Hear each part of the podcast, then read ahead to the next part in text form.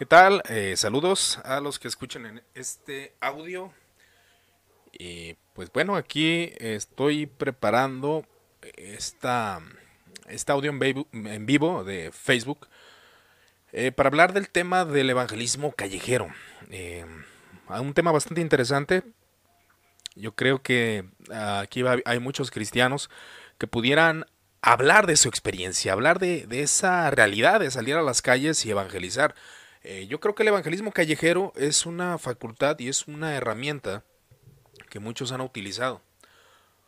Pero tal vez sería cuestión de hacer un análisis. Si en verdad el evangelismo callejero funciona o si en verdad estamos dando una buena enseñanza a las personas que no conocen el Evangelio.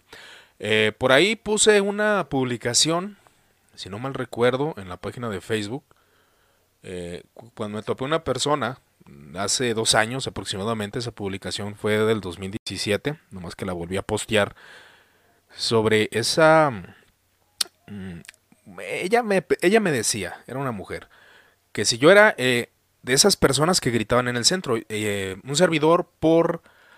varios años. ¿Qué tal, José Luis Lima? También un placer que estén aquí o que estés aquí. Muchas gracias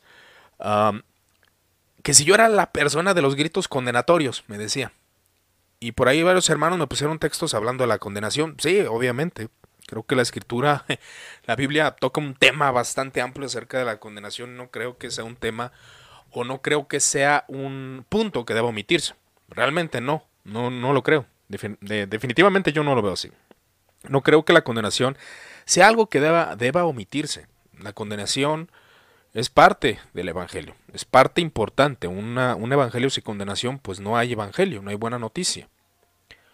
Eh, al considerar la mala noticia y todo esto que hemos sido divorrados por medio de muchos predicadores, claro que sí, enseñanzas buenas, eh, correctas, pero yo creo que el punto de una enseñanza, y más cuando alguien está indagando en el mundo teológico, que son muy pocas personas las que comienzan así como que a analizar los argumentos de los predicadores o de que si ciertas funciones o ciertas formas de evangelismo aplican en nuestro contexto, porque muchas veces son herramientas que no sirven, que no son útiles.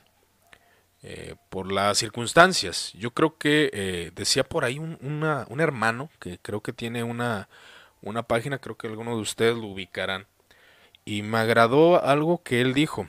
No recuerdo la verdad lo demás del post, pero sí me acuerdo muy bien de lo que decía, de que que si tú como cristiano ocupas un método de evangelismo es porque no estás viviendo una como una libertad cristiana, no estás viviendo una una realidad, no, no, no estás viviendo naturalmente.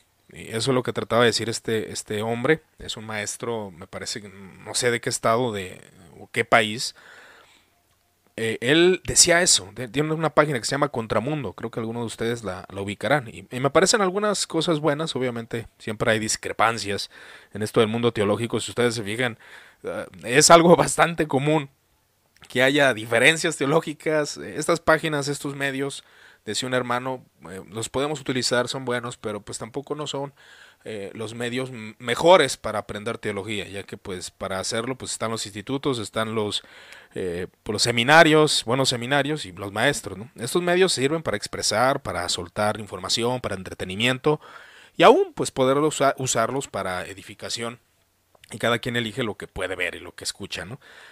Entonces, eh, si es verdad, yo creo que es una realidad del evangelismo, hay veces que debe de ser algo natural, algo que es parte de nuestras vidas. Nosotros hemos creído en el Evangelio, vamos desarrollando eh, nuestra vida normalmente y el evangelismo se va haciendo parte de... Pero volviendo al punto, al punto de, lo que me decía esta, esta hermana acerca del gritón condenatorio, era una cristiana. Eh, el problema no creo que sea los temas bíblicos. al menos en mi opinión, cabe mencionar que es pura opinión, hermanos. Eh, yo tengo la mía, ustedes pueden tener su opinión. Igual me gustaría que la pusieran en los comentarios. Son netamente opiniones, hermanos. Espero que nadie se sienta aludido ni nada por el estilo. Creo que dentro del cristianismo también debemos ser críticos, dar nuestra opinión, porque no todo lo que hacemos es inmutable, no todo lo que hacemos está bien. Hay cosas que operan, que no aplican, que el contexto cultural no permite que se desarrolle, así que hay muchas posibilidades de lo que tú haces no funcione, no funcione.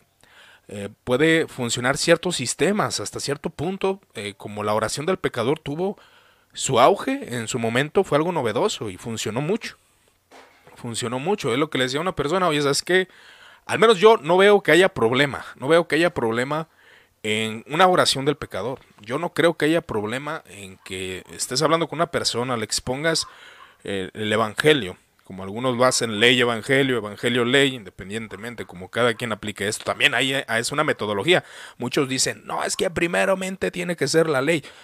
Ah, bueno, hay diferencias. Hay, hay personas que predican primeramente el Evangelio y después la ley, con una intención de mostrar a Cristo y hacer entender y ligar su argumentación. Siempre y cuando, yo creo, es lo que le decía este hermano, siempre y cuando hay, hay un complemento entre todo, entre el diálogo, con tal de que la persona entienda eh, el pecado, eh, la justicia de Cristo, eh, la fe en Jesucristo, Cristo como redentor y salvador del mundo y de él, que obviamente si cree, esto es lo que un ser humano debe de entender. Entonces la oración del pecador en su tiempo funcionó, en su tiempo fue algo que que nos que ayudó a, la iglesia cristiana.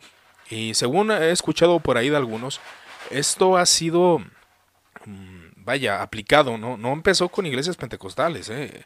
Esto empezó dentro de iglesias presbiterianas, según afirma un exponente. Igual acepto corrección. Si alguno de ustedes tiene eh, por ahí algún comentario, alguna, alguna opinión sobre este tema, pues también me gustaría que lo dejaran en los comentarios. Así que eh, la oración del pecador tuvo su funcionalidad. Eh, como vemos ahí en la imagen, también hay jóvenes que se paran y Jesús te ama, que es importante el amor de Dios. Creo que es bastante importante el amor de Dios, mencionar el amor de Dios, la compasión de Dios. Es un tema que ha sido muy manoseado, pero también la ira de Dios ha sido muy manoseada. Que cae en desequilibrio, eh, totalmente. Eso es lo que yo veo. Cae en desequilibrio si tanto te enfocas en la ira, que tanto te enfoques en el amor de Dios. Causa un peligro, causa un peligro desbordante en cualquiera de las dos materias. ¿Por qué? Porque, pues, no sé, yo, es algo que he visto. Sí, es como el intelectualismo. Muchos se enfocan al intelectualismo y dejan eh, la vida práctica o dejan eh, pues la compasión, la empatía con su prójimo, lo, lo empiezan a abandonar. Entonces, usted se fija, siempre hay un desequilibrio en este tipo de temas, siempre los hay, siempre hay consecuencias difíciles que no todos sabemos equilibrar. Entonces, la oración del pecador, le comentaba a este hermano, sí, eh, creo que es una, una buena herramienta, pero también depende del hombre que lo aplica. Ahí es donde entra la responsabilidad. de nada te sirve tener a ti una buena herramienta si tú no sabes aplicarla.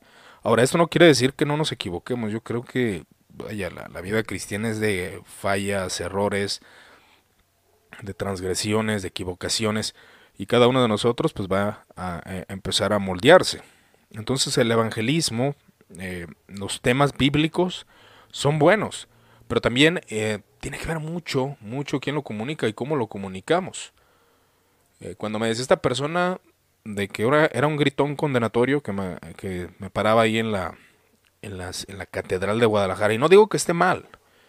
Eh, también quiero, quiero decir esto, no, no creo que esté mal que eh, personas se paren y empiecen a predicar eh, fuera de una, de una, de una, de una iglesia católica, también por ahí publiqué un video de, de, hacer una comparativa. Hice una comparativa entre Paul Washer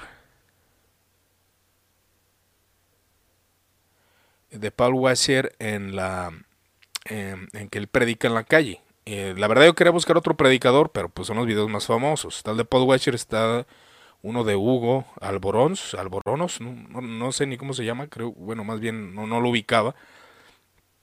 Y se me hace curioso cómo este exponente entra. Y él habla temas interesantes, habla de la idolatría, habla de de, que es pecado, que Dios aborrece la idolatría y, entra dentro de un templo católico. El problema, la problemática no es esa. Digo, la problemática no es eh, la idolatría o que se, se hablen esos temas. La problemática es el modo, la forma. De nada me sirve a mí llegar con una persona y comenzarle a gritar que es pecador si no me está entendiendo lo que le estoy diciendo. No está entendiendo lo que estoy dialogando. Y, algunos podrán ver a la historia de la iglesia y sí, hubo excesos, hubo cosas, eh, algunos sí fueron muy radicales.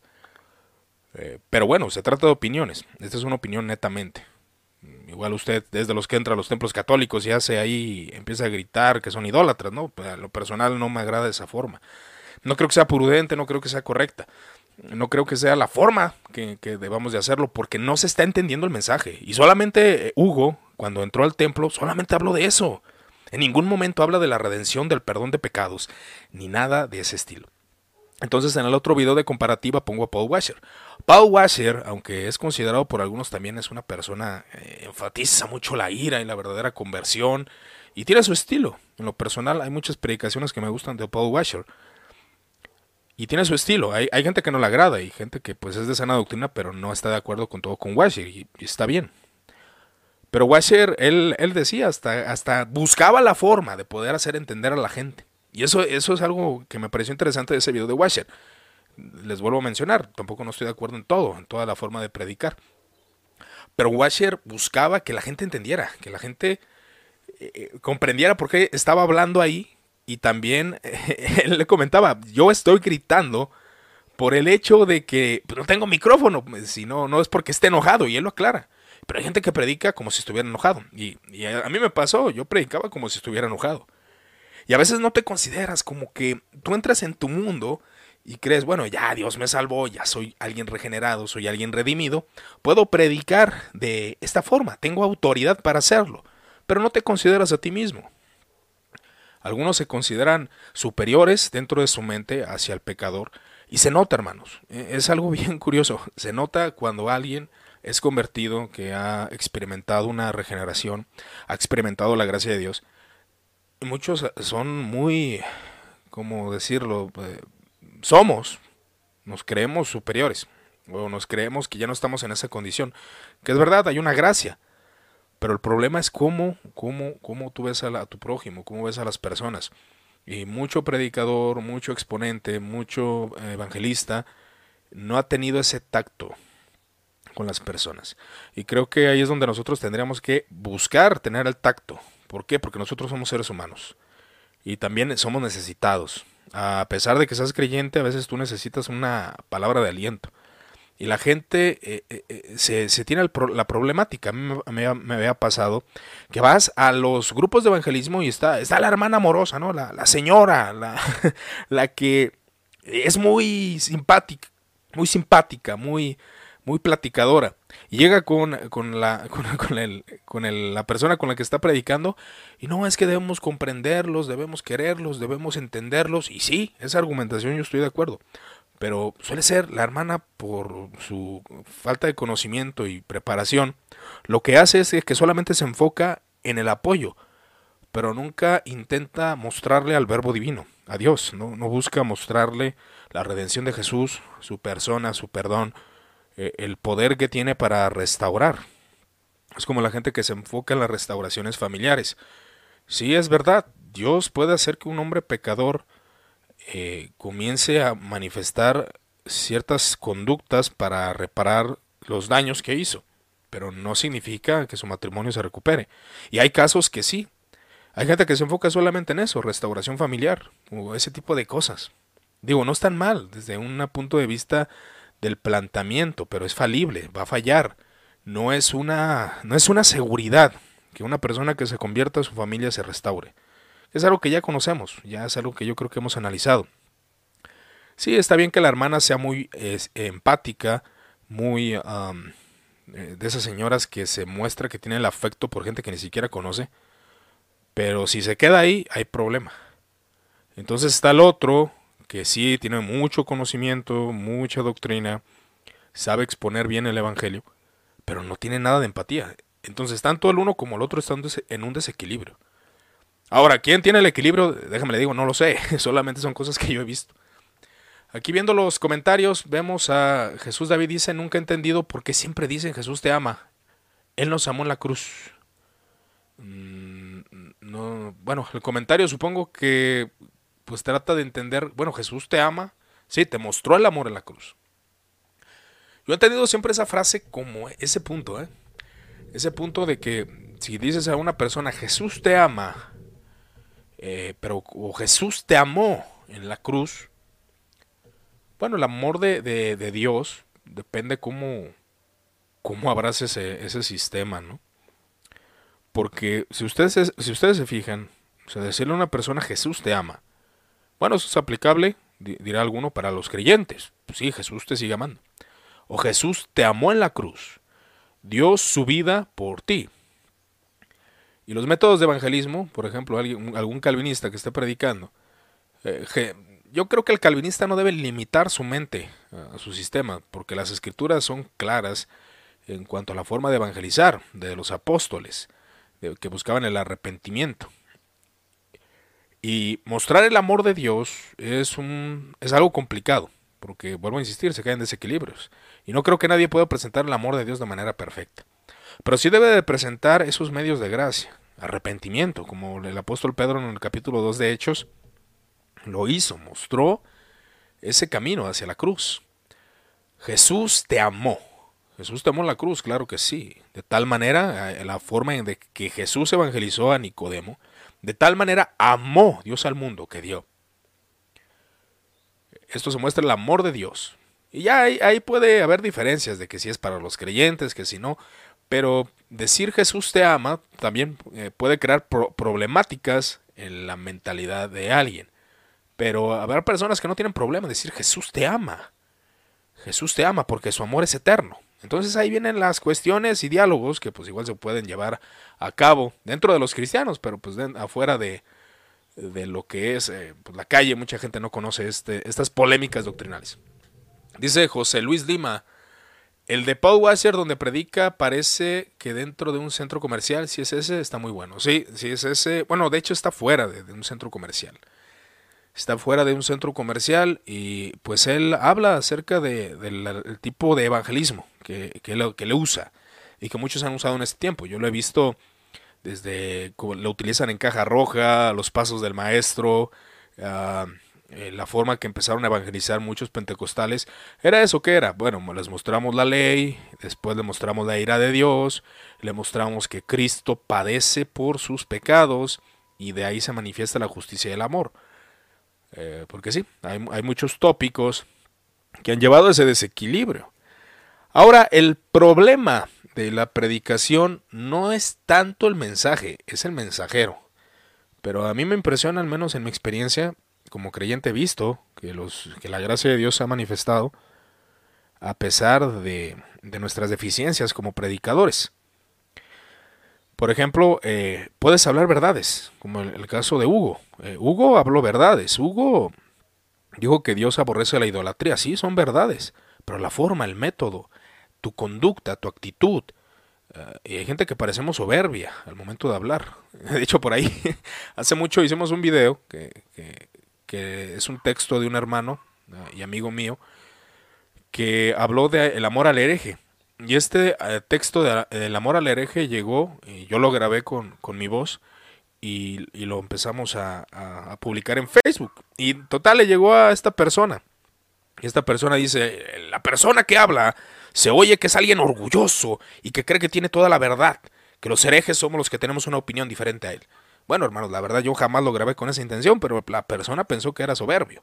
¿Verdad? Entonces, ah, ah, si te fijas, a veces la conducta sí depende mucho de la, de la mentalidad del hombre, porque hay personas que actúan de manera muy amorosa, muy empática, eh, muy, muy realmente interesado por la persona que está evangelizando y aún así se gana el desprecio. Ahí yo creo que es cuando aplica que seremos aborrecidos por los hombres, cuando el cristiano puso todos sus medios, ah, tanto de carácter, tanto de, de pensamiento, intelectualismo, razonamiento, honestidad y todo ese tipo de cosas que muchas veces omiten. Pero eh, cuando se eh, no se usa eso, que hablamos la verdad, que Dios que Dios aborrece la idolatría, Dios aborrece el pecado y todo eso y llegamos con una actitud altanera, a veces no nos aborrecen por la predicación, sino que nos aborrecen por nuestra conducta, nos aborrecen por nuestros hechos, por lo que eh, cómo, cómo nosotros actuamos delante de las personas. Y ese es el problema, a veces no somos aborrecidos.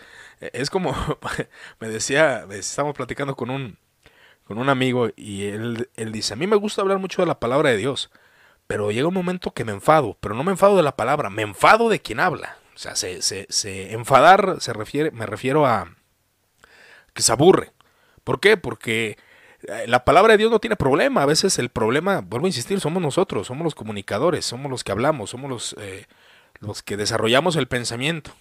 Y llega el momento que hartamos nuestra voz, nuestro, eh, nuestra forma de hablar y todo eso enfada.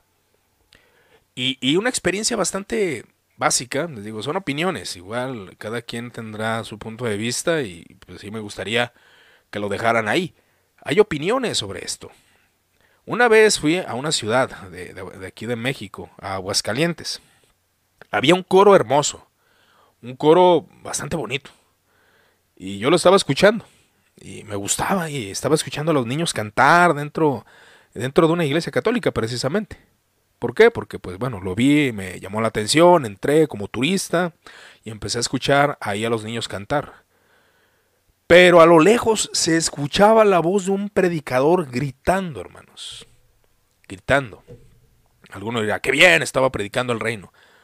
Pero sí, aún la reacción de uno es de, eh, ¿por qué estás gritando? Estás interrumpiendo, estás interrumpiendo mis actividades. Yo creo que es donde aplica también la prudencia.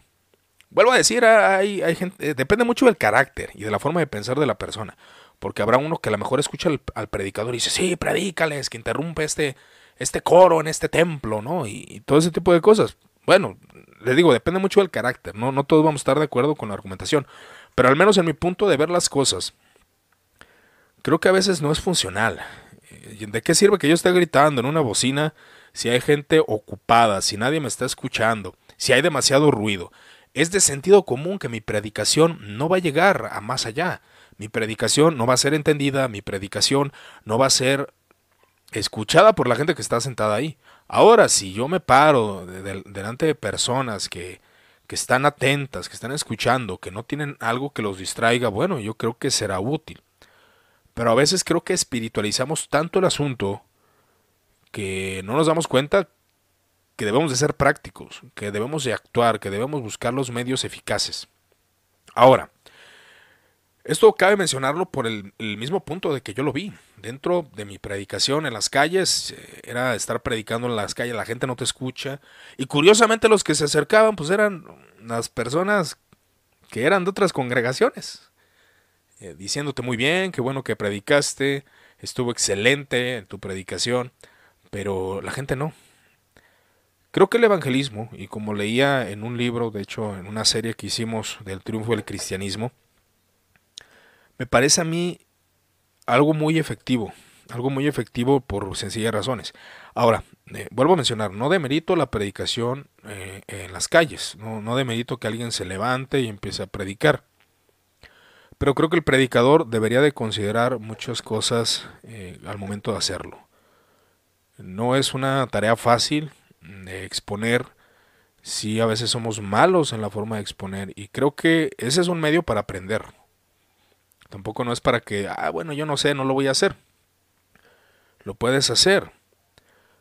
Pero también ir analizando por qué motivo no funciona, por qué motivo la gente se va, por qué motivo la gente te rechaza. A veces no es tanto por el mensaje del Evangelio, sino por la imprudencia de nuestros hechos, como hombres, como seres humanos.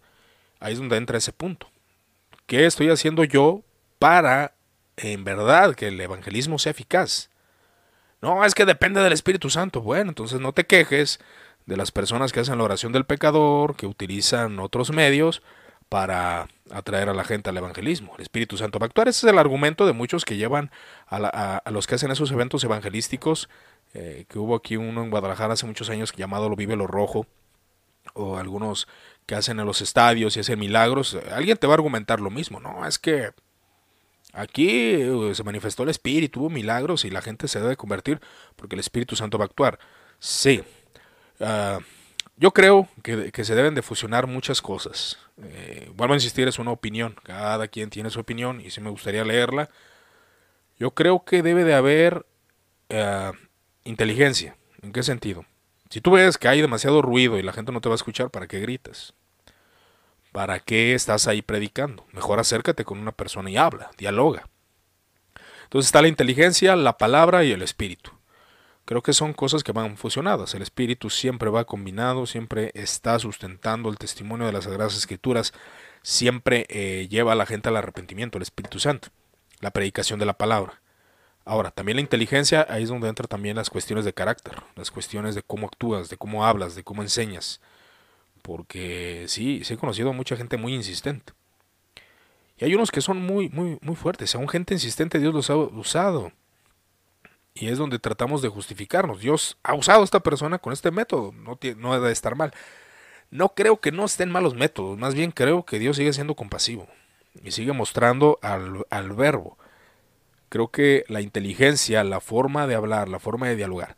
Por ejemplo, hace mucho tuve una conversación con una persona, eh, este, este cristiano, bueno, digo cristiano porque ya no lo es, más bien un ex cristiano, alguien que apostató de la fe, y me pareció interesante lo que él dijo. Eh, cuando se va a evangelizar, vas a las calles, a las calles del, centro, y te acercas a las personas, pero comienzan a mencionar eh, ciertas filosofías. Comienzan, comienzan a mencionar a Friedrich Nietzsche, eh, no sé, tal vez a la, evolución, algunos comentarios, y el predicador trata trata de, refutar lo que está diciendo. Pero el predicador comienza a manifestar su ignorancia y curiosamente se topa con un licenciado en filosofía. El licenciado en filosofía comienza a argumentar y el predicador comienza a hablar sobre el tema que no conoce. Y lo que me decía esta persona es que los cristianos creen que todo lo saben porque conocen la Biblia. Creen que saben de la evolución porque conocen la Biblia creen que saben de, de la filosofía porque conocen la Biblia. Eh, yo creo que debemos de ser honestos y no meternos en temas que no manejamos. Solamente mostrar lo que conocemos y con base a eso ya argumentar. Ya si la persona se está enojando, se está encendiendo, pues yo creo que ya no debe uno estar ahí, ¿verdad? Eso sería algo que pues tenemos que poner en mente. ¿Por qué estar predicando a alguien que está enojado? Y ha habido casos donde la persona está enojada, está molesta, le molesta tu presencia y han llegado hasta los golpes. Ah, ahí es donde aplica la inteligencia, donde aplica la prudencia, donde aplica ese acto de, poder formar un, un, evangelismo efectivo. El evangelismo callejero no creo que sea malo.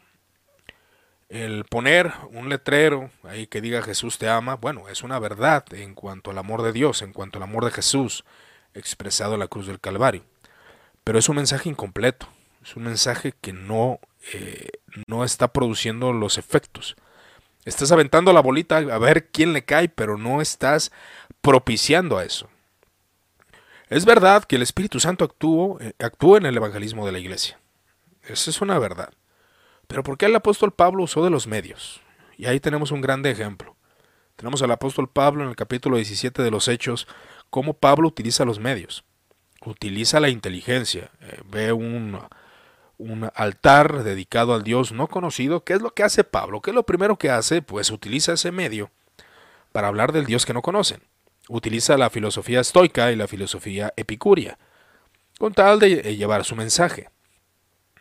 Lo dialoga, lo habla, en un discurso bastante coherente. Eh, yo me lo imagino con esa tranquilidad, tal vez con ese fuego de, predicación, como algunos comentaristas dicen, el apóstol Pablo probablemente no era una persona eh, muy elocuente, pero sí era una persona muy inteligente. Entonces, ahí él expresa el mensaje del Evangelio, eh, lo rechazan muchos y algunos creen. Utilizó los medios. El apóstol Pablo, en su esfuerzo humano, utilizó los medios. Es como cuando queremos tal vez eh, enriquecernos o tener economía y si no hay esfuerzo, pues realmente no llegamos a un punto de la realidad de lo que es la responsabilidad humana. Para aquellos que abrazan la posición calvinista, de hecho hay un libro que habla del evangelismo, la responsabilidad humana. Que hay una responsabilidad como hombres, hay una responsabilidad de cómo utilizamos los medios, hay una responsabilidad de cómo enseñamos a la gente. Si alguien quiere debatir y ganar, eh, no lo va a lograr. Muchas veces es muy, muy difícil intentar debatir con alguien y buscarle ganar. Eh, Tal vez los argumentos, los argumentos tienen que estar llenos de inteligencia, eh, llenos de sabiduría, llenos de, de congruencia. Difícil, realmente es difícil. No creo que sea algo fácil. No estoy demeritando, vuelvo a insistir, la eh, predicación o el evangelismo en las calles. Creo que es útil, Pero la problemática que yo he visto es de la actitud, de cómo lo hacemos, la imprudencia que a veces nos caracteriza, eh, la falta de conocimiento de las cosas. Todo eso tiene que ver, todo eso tiene que ver. Aquí sería que nosotros tendríamos que mm, pues buscar mediar las situaciones. Eh, algo que me ha funcionado, por ejemplo, que me he topado con personas que son maestros, licenciados en filosofía, y tocamos un tema, eh, hablo de lo que conozco, pero le pregunto, trato de entablar un diálogo. Y como decían en el libro, en el libro del triunfo del cristianismo, de, que de hecho es de, un agnóstico, Bart, Bart Ehrman, de hecho él dijo algo muy interesante, me parece congruente, y hasta ahora yo considero que es la posición, la posición ah, más correcta. Vuelvo a insistir, son opiniones, ¿verdad? No, no estoy hablando, no estoy dogmatizando, no soy nadie para hacer un dogma. Pero creo que la mejor forma de evangelizar es en diálogo y es relacionándote con las personas. Relacionándote con las personas. De hecho, es como la iglesia primitiva creció, es como la iglesia primitiva abundó en conocimiento bíblico. ¿En qué? Eh, los números empezaron ahí a encenderse, eh, no, no fue mucho número, de hecho cuando el apóstol Pablo vivía no era un número bastante abundante eh, de cristianos, de hecho la, abundancia del cristianismo ya fue después de Constantino. Ahí empezó a crecer más números, ya con, con Constantino no había tanto número, el paganismo seguía siendo más. Y ya con, ah, con otros emperadores, Teodosio, si no me equivoco, ya empezó a crecer el cristianismo, el paganismo empezó a ser erradicado por cuestiones ya de cuestiones legales, obviamente, cuestiones de leyes, donde el cristianismo se empezó a prohibir. Pero el cristianismo empezó a crecer precisamente por ello, por las relaciones humanas. Ahora, vuelvo a insistir, no estoy demeritando y no demerito la predicación o el evangelismo callejero. Creo que puede ser muy, útil sabiéndolo enfocar. Aquí en la ciudad, en el centro de Guadalajara, tú te topas con diferentes eh, denominaciones bautistas, católicos, hay personas de la luz del mundo, hasta predicando en las calles ya, hay em, adventistas y apostólicos, diferentes denominaciones van y predican al centro. Y cada quien con su tema. Eh, hay uno precisamente que habla solamente de política, solamente de política, política, nada más, nada más que eso, pura política. Y vaya que que tú ahí es donde ves, bueno, sí, está, estaría interesante. Tal vez tú te topas con un político y a través de tu conversación eh, en puntos de la política vas a llegar. No vamos a tener todo el conocimiento, porque si buscamos ser muy exactos en todo, pues también eso es irreal. Nadie, nadie, nadie es exacto en todo. Pero creo que al menos enfocar eh, el, cristianismo en su lugar. Eh, como dice el apóstol Pablo, mi predicación no fue de palabras ni de humana sabiduría sino de poder del Espíritu. ¿Qué significa esto? ¿Que Pablo era un torpe al momento de hablar, que no utilizaba los medios? No, para nada. Eso significa que el apóstol Pablo no se enfocaba en que su mensaje, como lo dice a los Galatas, era un mensaje humano, sino un mensaje divino.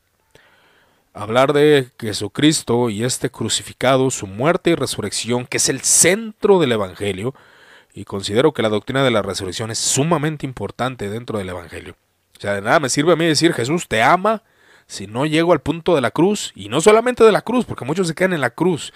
También ese es un error. Mucho, al quedarse en la cruz es un error. La cruz eh, tiene mucho simbolismo, significado. Es una doctrina bastante profunda. Pero si lo dejamos ahí y no hay resurrección, el Evangelio no está. Ahí sí realmente no es completo.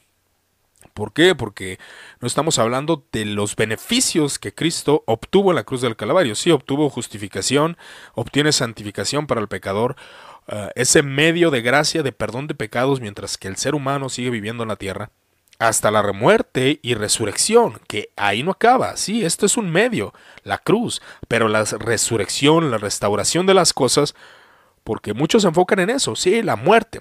Eh, que Dios ahí Dios te quiere cambiar de manera moral. Y sí es verdad, también es una verdad bíblica. Dios cambia de manera moral al pecador.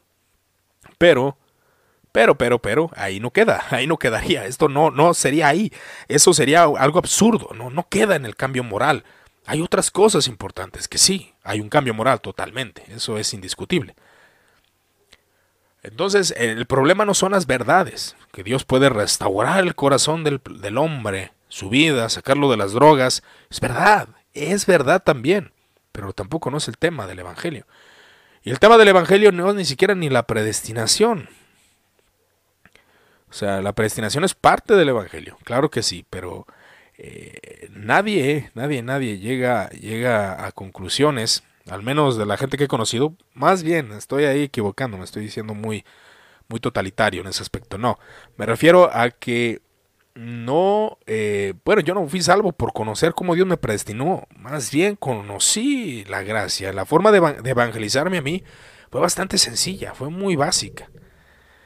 Y ahí es donde traía otro aspecto, que por más mal que lo hagamos, esto, esto me parece una paradoja. Por más mal que hagamos las cosas, eh, Dios sigue salvando.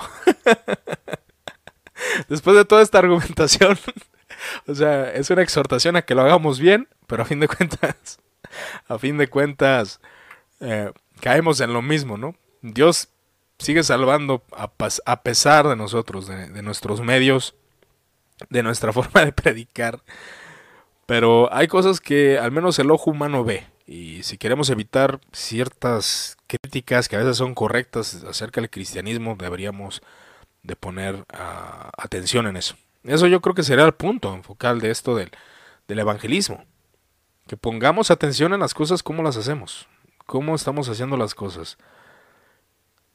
Y sí, me acordé precisamente de cómo yo hacía las cosas, eh, si era un evangelismo bueno, obviamente buscaba predicar la ley, eh, la gracia, trataba de predicar el amor de Dios, pero curiosamente cuando vas conociendo y tú creces bajo un contexto de que hay personas, mm, digámoslo así, mm, hay personas que conocen esto, ¿no? Porque aquí en Latinoamérica fue muy revolucionario, ¿no? Eh, ¿En qué sentido? Pues bueno, el contexto de nosotros. Hay un libro bastante interesante que les recomiendo. No lo tengo en físico, tampoco tengo para venderlo porque no, no he conseguido que eh, la editorial eh, pues me venda libros. Pero hay un libro muy interesante que se llama Historia del Cristianismo, el testimonio protestante en América Latina, que habla eh, de cómo el, protestantismo pues fue difícil que entrara cuando Colón conquistó América, como comúnmente se dice en la historia, ¿verdad? Eh, entonces ahí el protestantismo no entró, sí había em, ah, embarcaciones que llevaban Biblias, que había uno que otro protestante por ahí, y los intentos para evangelizar Latinoamérica en el sentido protestante mm, no, no dieron frutos. Eh, ya comenzó a dar frutos cuando se dejó de que la Iglesia Católica dejara de tener el poderío. Ahí fue cuando se comenzaron a instaurar ciertas denominaciones que sí hubo iglesias bautistas, iglesias presbiterianas, pero realmente los que se aventaron el trabajo, aunque no queramos reconocerlo, fueron los pentecostales. Entonces ellos pues empezaron a evangelizar.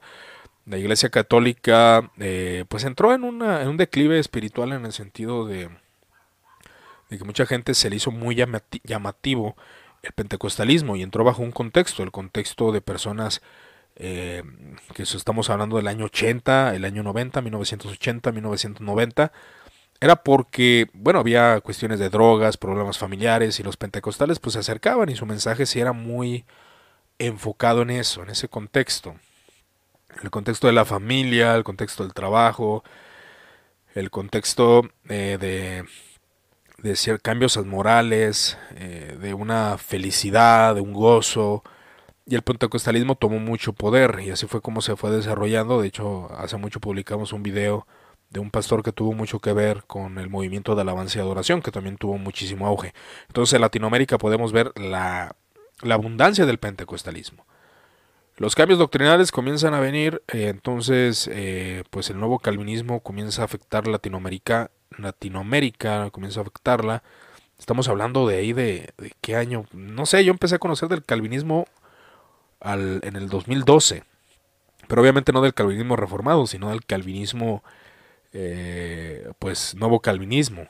Este calvinismo que, que, que, hizo una mezcla, una mezcla con muchas iglesias pentecostales y se desarrolló el nuevo calvinismo. ¿Por qué? Porque se abraza ciertos aspectos de un sistema teológico.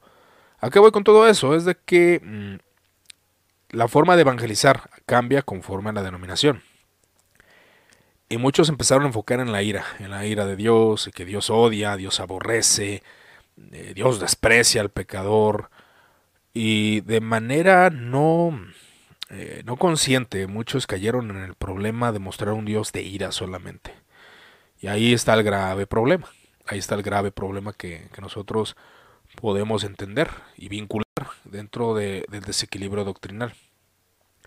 La forma que me evangelizaron a mí, eh, sí, sí fue muy humana, en el sentido de un buen trato, trato humano. Eh, comenzamos a, hablar acerca del tema, comenzamos a hablar acerca del cristianismo, lo, lo interesante que era. Y ahí es donde ya se empieza a entablar una conversación y me muestran a Cristo, un Cristo real, un Cristo vivo, algo que cuando fui evangelizado, fui evangelizado por medio de una iglesia pentecostal, para mencionarlo. Por eso estoy agradecido con eh, los hermanos pentecostales. Pero algo que ellos me enseñaron, que el pentecostalismo me enseñó, que cabe mencionar que yo no era un católico entendido, o sea, no conocía la tradición, eh, no conocía los catecismos, ni siquiera el credo, no, el credo ni seno yo lo entendí eh, después de mi conversión, pero no lo entendía cuando me fue enseñado. Eh, obviamente hubo muchos maestros negligentes dentro del catolicismo, como hay muchos maestros negligentes dentro de, del protestantismo. Y siempre el no ser diligente es algo que ocurre dentro de nuestras iglesias y en cualquier denominación. Algo que me enseñaron los pentecostales fue que Dios estaba vivo. Eh, eso, esa enseñanza fue de la forma que me evangelizaron ellos. Que Dios era un Dios real, que Dios eh, podía entablar una comunión con el hombre, cosa que era totalmente ajeno para mí, para mi entendimiento al menos. No, no, no quiero eh, decir que la Iglesia Católica no enseña eso, la Iglesia Católica enseña, pero muchos no, no, no, no fuimos instruidos eh, para entender las doctrinas de la posición católica. en, en ese sentido, la comunión o esa relación de esa ahí es donde dicen, es que Dios, y ahí es donde entra eso, eh, precisamente. Y cabe mencionar que es de buena intención cuando dicen, Jesús no es una religión, es una relación. Se dice muy bien intencionado, se dice muy bien intencionado. Eh, yo entiendo, o sea, si tú lo ves de esa forma, si lo ves desde un contexto donde un cristiano común, un católico eh, común, un católico desapegado de su tradición, no entiende la liturgia, no entiende nada de lo que se enseña dentro de la iglesia católica y él ve a un Dios alejado, ve a un Dios muerto, como algunos han declarado. Y eso cabe en cualquier tradición, ¿eh? no solamente la católica, a veces dentro de muchas iglesias se siente así, se siente que el ser humano que está ahí predicando, ya sea pastor, ya sea obispo, ya sea sacerdote, muchas veces no vive la fe cristiana. Y se enseña, se instruye. Y, comúnmente vives con un Dios que no entiendes, un Dios alejado, tu entendimiento no lo comprende, no hay una revelación o iluminación acerca de ese Dios. Entonces cuando un pentecostal se acerca y dice Jesús no es religión, o sea, utilizando mal la palabra, claro que sí, porque Jesús es religión, pero es esa religión viva, esa religión verdadera. Pero bueno, el contexto de ellos es, es que Jesús no es religión, es una relación. Yo creo que para corregir un poco esa palabra, al menos yo diría Jesús es una religión verdadera, es una Jesús es una relación religión, que, cabe mencionar que algunos dicen que son sinónimos, yo creo que sí. Es una religión que te lleva a enfocar a tus ojos en el verbo de Dios y a verlo como un Dios real. Y ese, ese fue mi, la forma en que me evangelizaron. Que, que cabe mencionar que usaban otra vez, vuelvo a insistir, Jesús no es relación, que no es religión, es relación. Pero bueno, son sinónimos, más bien Ahora, si yo lo hiciera, pues dijera, bueno, Jesús es una, Jesús es la religión verdadera y vino a enseñar esto, esto y esto, ¿no? referencia a su enseñanza que podemos ver en las escrituras. Entonces, el pentecostal me hizo entender a mí, por medio de la gracia del Espíritu Santo, que Dios era un Dios vivo, que Dios era un Dios que me podía comunicar con Él, que Dios era eh, realmente alguien palpable, alguien que pudiera yo comunicarme y él me escuchaba. Eso fue algo de mi entendimiento. Eso trajo a mí, eh, juntamente con la exposición de su muerte y resurrección, de manera muy sencilla, eh, sin hacer sobreénfasis en muchos aspectos teológicos que ahora muchos hacemos, Y eso me llevó a mí a entender que Dios era real y que le debía yo algo, que era un pecador y que necesitaba su perdón. Entonces ahí es donde hubo mi conversión. Su forma de evangelizar, sí, eh, tuvo errores en cuanto a qué es verdadera religión. Ahora, no es el problema en el evangelismo. Ahora, aquí, aquí es donde yo, yo, preguntaría, ¿no? Y creo que eh, eh, yo es lo que vería. Sí, dice, dice Daniel Bon, el de Paul Washer predicando en el parque de Perú, un clásico. Sí, es un clásico, ya estamos hablando ahí del 2000, 2012, no, no sé qué año qué año ya ha sido, pero uh, a Paul Weiser, estos exponentes, yo los conocí por esos años, 2012, 2013. Obviamente ya tienen años trabajando, pero por medio de las redes sociales, pues se empezaron a conocer, conocer demasiado. Esto es, un clásico de, lo que Paul Weiser llegó a predicar. De hecho, ahí lo, subió el canal de Cristianismo Reformado Trujillo de Perú. Fue subido en el año un segundo. especificación de qué año fue subido, pero ah, por lo que veo, ya tiene como sus 5 años subido el video. Ha sido en el 2013, 2011, 2012 aproximadamente. Y también el de Hugo, el de Hugo, de hecho yo lo vi cuando, cuando era recién convertido. Y pues no me pareció tan Así como que quise analizar, estaba bien o estaba mal lo que él hacía, ¿no?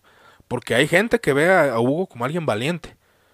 Al menos en mi experiencia y en mi opinión a mí se me hace algo imprudente entrar a un templo católico y hacer lo que él hizo. ¿Por qué? Porque pues dice que todos son idólatras y a lo mejor hay alguien ahí que no es idólatra de imágenes, es idólatra en otras cosas. Queremos como que generalizar el pecado y pues realmente no es así.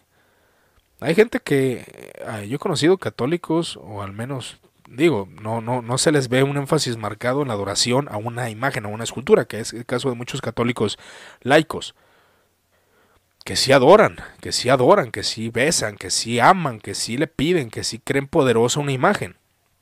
Pero hay católicos más equilibrados que ven solamente las imágenes como íconos para eh, su inspiración, y ese es otro punto.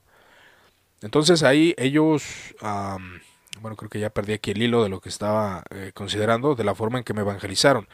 Sí, no fue muy profunda, no fue eh, pues una explicación así que digamos, wow, qué, impresionante.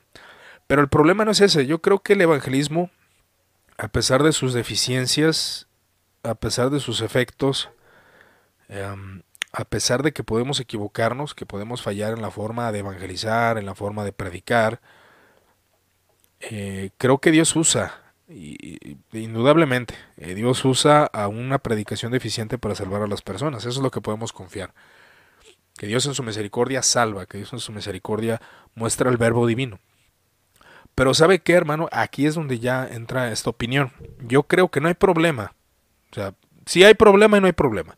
Es decir, que una predicación deficiente, eh, a veces en actitud, a veces en contenido, a veces en errores históricos, mentiras, falacias, en medio de todo eso, Dios salva.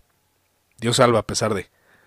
Pero yo creo que la problemática está de la forma y el método trae consecuencias en la vida del creyente.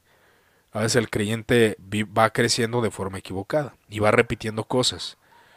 Va repitiendo cosas el patrón que le fue enseñado. Y ahí es donde entra el problema porque ya para sacar todo ese tipo de enseñanzas, todo ese tipo de, cuestiones se vuelven a, a, presentar.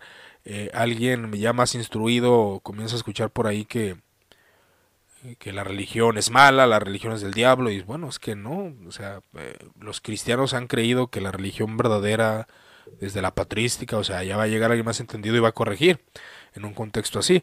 Entonces, yo creo que Dios salva, a pesar de nuestras deficiencias como exponentes en cuanto a ser gritones, este, ser imprudentes, Dios salva.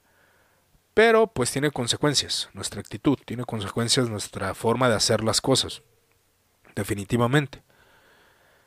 Definitivamente tiene eh, una, una, problemática, eh, pues digo, no grande en cuanto que no te salves o que no no sea una predicación que lleve a la salvación a las personas, porque vuelvo a insistir, al menos yo recuerdo la predicación en la que la que me impartieron a mí tampoco no fue una predicación, digamos, muy, muy elocuente, no entendí todo, no es tanto por el intelecto, uh, no es tanto por cómo entiendes las cosas, eh, es decir, no es por entender toda la doctrina al momento de tu conversión, pues obviamente eso, eso es ignorante, nadie puede hacer eso, nadie puede hacer eso, nadie puede, puede mostrar, puede enseñar, puede eh, considerar que, que, las cosas son, son correctas eh, al momento de, que tu, de tu conversión. Hay cosas que no entiendes. Pero ya con base al desarrollo, al intelectualismo, a cómo vas estudiando, eh, ahí es donde tú eh, comienzas a corregir ciertas cosas, ciertas actitudes. Y el evangelismo callejero, vuelvo a insistir, no es malo, pero hay cosas negativas dentro de, dentro del, evangelismo callejero ha habido muchas problemáticas. Eh, y como mencionaba, sí, a mí, a mí en lo personal se me hace muy, muy, muy efectivo lo que es la predicación eh, cara a cara, relacionándote, enseñando. ¿Por qué? Porque tú ves así, pues ahora sí que, pues algún fruto, ¿no? Al menos palpable. Porque muchos para justificarnos pues decimos, bueno, ya gritamos aquí un rato en la calle, ya estuvimos exponiendo bastante tiempo y pues bueno, Dios en su misericordia a alguien ha de haber salvado, ¿no? Y es muy probable, es muy probable que sí. Entonces, eh, el auge del pentecostalismo, la transformación, y hay cosas que sí se caen en un extremo, en un extremo impresionante, ¿no? Donde el apóstol Pablo, en su forma de predicar, él, él fue un alguien equilibrado, ¿no? Porque bueno, sabemos que el apóstol Pablo fue alguien místico, Alguien místico me refiero que tuvo revelaciones, que tuvo visiones, que tuvo encuentros, que tuvo eh, manifestaciones, que ahora si alguien nos las cuenta, pues lo consideraríamos loco, ¿no? En el caso de, de muchos que abrazan la postura cesacionista. Pero Pablo en su tiempo, pues no era cesacionista en ese sentido. Él era alguien que, consideraba los dones, sabía de los dones, pero también era alguien que consideraba el intelectualismo, el razonamiento y la mística. Razonamiento y mística eh, un equilibrio, un equilibrio entre esas dos cosas.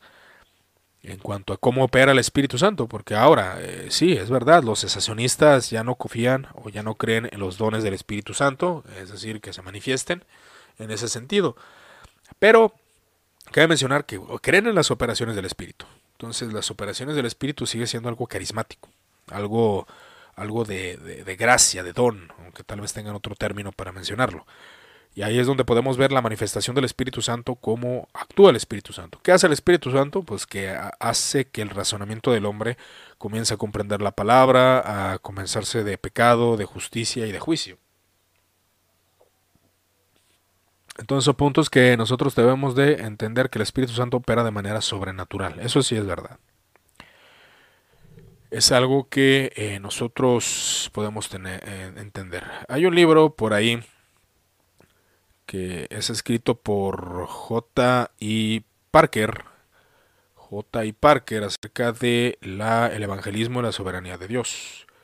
Este libro fue muy reconocido por ahí de los años 2014-2015, al menos en mi país, y fue muy utilizado para eso. Yo, yo considero que es un libro eh, básico, un libro básico para aquellos que, que abrazan esta postura, postura en cuanto a la soberanía de Dios entonces la soberanía de Dios también entraría. ¿Quién es eh, Packer? Para que aquellos que... Jace Packer es un teólogo evangélico canadiense, nacido en Inglaterra, tradiciones anglicanas y calvinistas de la Baja Iglesia. O sea, es un anglicano con teología calvinista.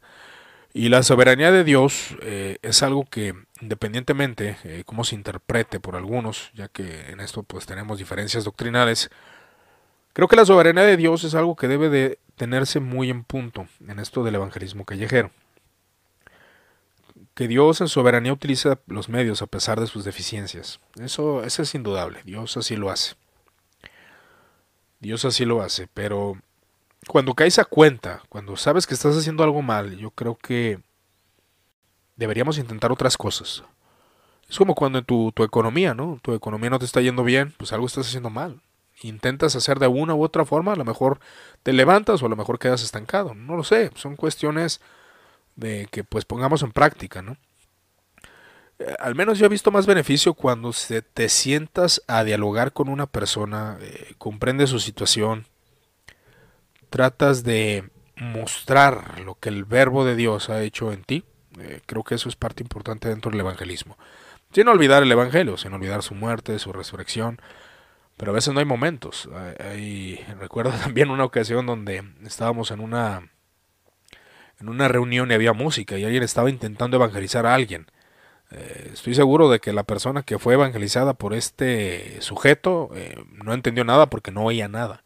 Lo que le digo, solamente es cuestión de, de ver, eh, de usar la prudencia, de cuáles son los medios que utilizamos. Ah, utilizan la oración del pecador, porque esto yo lo he visto efectivo. De hecho, una conversión de alguien fue efectiva en ese sentido, que él entendió el Evangelio y al final hicieron una oración como para cerrar, y pero él en esa oración eh, pues no tanto por la oración, sino porque él realmente estaba con, reconociendo eh, el poder de Dios, el Evangelio, a Cristo Jesús reconociéndolo como el Hijo de Dios, eh, como el Verbo encarnado.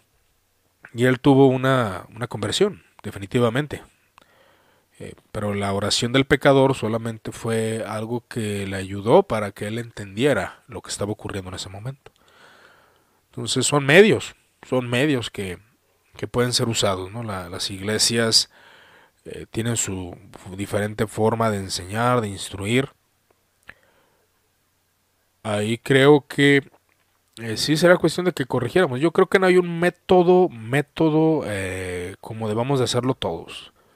Ahí estoy de acuerdo. Si alguien te va a instruir cómo evangelizar, puedes hacerlo, pero yo creo que encasillarse en el método de alguien eh, tampoco no estamos hablando de una libertad y de una vivencia del cristianismo. En el capítulo 1 de la soberanía divina dice, no intentaré probar la verdad general de la soberanía de Dios en el mundo, pues no hay necesidad. Sé que si usted es cristiano, esto ya lo cree. Definitivamente, usted, usted es cristiano, ya cree que hay una soberanía de Dios, que utilizó la oración del pecador, sí, que utilizó el letrero de Jesús te ama para que alguien entendiera o se acercara, sí, que a alguien fue pasó al altar y fue regenerado, sí, que alguien le predicaron la ley y la gracia y nació de nuevo, sí, porque hay el caso contrario, que utilizaron todos esos métodos de la predicación de ley y gracia, los, eh, los pasos del maestro de la ley de Dios, que ese método evangelístico fue muy utilizado, donde eh, se menciona, ¿no? ahí ocurre el punto, eh, ¿cómo era? Era de que se acercaba a alguien y eh, ¿Conoces la ley de Dios? Sí, conozco la ley de Dios. Ah, eh, ¿Tú has eh, robado? no, no he robado. ¿Ni un chicle? Bueno, sí. ¿Has mentido? Sí, claro. ¿Has codiciado a una mujer en, tu corazón? Sí, claro, lo he hecho. Entonces tú eres un adúltero de corazón, eres un mentiroso y eres esto, ¿no? Y ese es el método que se ha utilizado en muchos lugares. después de... Es un buen método. Creo que es un muy buen método porque la ley es algo que nos lleva a Cristo. Pero hay ocasiones eh, pasó una vez, hay una ocasión, eh, una persona eh, se, se, acercó, se acercó, lo recuerdo bien, fue, fue, fue en el centro, él, él, él me estaba confesando a mí que había cometido adulterio con su esposa. Entonces, él ya, por la ley escrita en su corazón, así es como yo lo entendí, alguien por aquí puede ser más, más versado en ese sentido y puede dar su opinión eh, entonces, a ver, aquí hay un comentario de Anthony Benjamin Sánchez. Dice, eh, muchas veces creemos que nuestras emociones nos incitan a pregonar el Evangelio, mas no es así, ya que Dios es quien en su soberanía voluntad permite que se anuncie el Evangelio. Recordemos lo siguiente, que la predicación del Evangelio es salvación para los que, para los que son salvos y condenación para los que se pierden. Mm, bueno, más bien es salvación para los que creen, ¿verdad? Bueno, eh, creo que entiendo, entiendo tu punto. Y sí, entonces esta persona ya venía con un entendimiento de que era pecador ante la ley de Dios. Entonces lo que se le expuso a esta persona fue la benignidad de Dios para perdonar eso que él ya traía en su corazón. Que él se sentía mal por sus hechos, por sus pecados, por no ser ejemplo para su hijo. Eh, entonces, eh, eh, la persona, estábamos eh, ahí platicando y se le intentó llevarlo a la benignidad de Dios, al perdón de pecados en Cristo Jesús. Claro que mencionas la ley, pero de nada me sirve hablar o redundar en la ley cuando estoy viendo que él ya trae la ley escrita en su corazón, que él transgredió la ley. A él no le va a servir nada que le enseñe qué es el Pentateuco, que le enseñe qué es, uh, en ese sentido, o sea, en ese momento no creo que haya sido lo más sabio.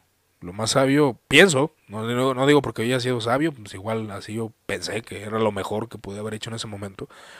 Voy a llevarlo a Cristo, a entender de que él, en Él hay perdón de pecados y que Él declara justo, que Él santifica, que Él limpia de pecado y transgresión y lo reconcilia con Dios. Ese fue el punto principal. Ahí no fue tanto necesario redundar en la ley, pero hay, hay momentos que sí la ley se utilizaba. Y es lo que yo veo en estos videos de los pasos del maestro que fue algo que tuvo mucho boom en Estados Unidos y obviamente lo que tiene boom allá en Estados Unidos pues llega a tener boom acá en, en, ah, en lo que es eh, pues Latinoamérica, ¿no? Gracias Anthony Benjamín por tu, por tu comentario, muy amable. Eh, también aquí a Daniel Bone, que gracias por comentar, a José eh, Luis Lima, Jesús David Lerma, ¿no? que gracias por sus comentarios, muy amables. Entonces, el evangelismo sí tiene un punto de entender lo que la soberanía de Dios es. Pero no, no, no, no, vuelvo a insistir, no demerita el evangelismo. El evangelismo, y eso es lo que quiero hacer énfasis. Entonces, dice eh, este hombre, eh, ¿cómo lo sé? Bueno, pues sé que si usted es cristiano, usted ora, y el fundamento de sus oraciones es la seguridad de la soberanía de Dios en el mundo. De ahí está un punto principal. ¿Por qué oramos? Porque confiamos en un Dios soberano. Entonces, en el evangelismo, los métodos, pues debemos de confiar en esa eh, soberanía, ¿no? ¿Qué método está bien? ¿Qué método está mal? Yo creo que todo método tiene deficiencia. El declarar salvación ante alguien que no está mostrando realmente eh, pues un arrepentimiento creo que también es muy osado. Entonces, eh, la soberanía divina y el evangelismo. Comenzamos con el capítulo con un resumen de lo que hemos aprendido acerca del evangelismo. Dice, el evangelismo es una tarea encomendada a todo el pueblo de Dios en todas partes del mundo. Es la obra de comunicar el mensaje del Creador a la humanidad rebelde. Y aquí es donde entraría es este punto. O sea, ¿cómo comunicamos el mensaje de Dios? Porque hay gente eh, que avala estos medios. Muy bien, tenemos muchos medios. Igual me gustaría que las personas que están conectadas en este vivo eh, comentaran qué medios son los que consideran eh, pues importantes, ¿no? Porque bueno, eh, podemos decir, están los folletos, está la predicación audible, está el relacionarse con las personas, está caja roja, que muchos utilizan esa caja, música y todo ese tipo de cosas. Algunos utilizan la música, el rap, hasta el reggaetón y todo ese tipo de movimientos musicales. Ahora, el mensaje del Evangelio, predicado con una canción, predicado en un folleto, predicado por medio de una oración, todo eso contiene un mensaje evangelístico. Ahora, la problemática sería que cuando alguien entiende el Evangelio por medio de una canción de rap, muchas veces eh, el creyente piensa que ese rap es o ese es el cristianismo, ser rap y meter música cristiana.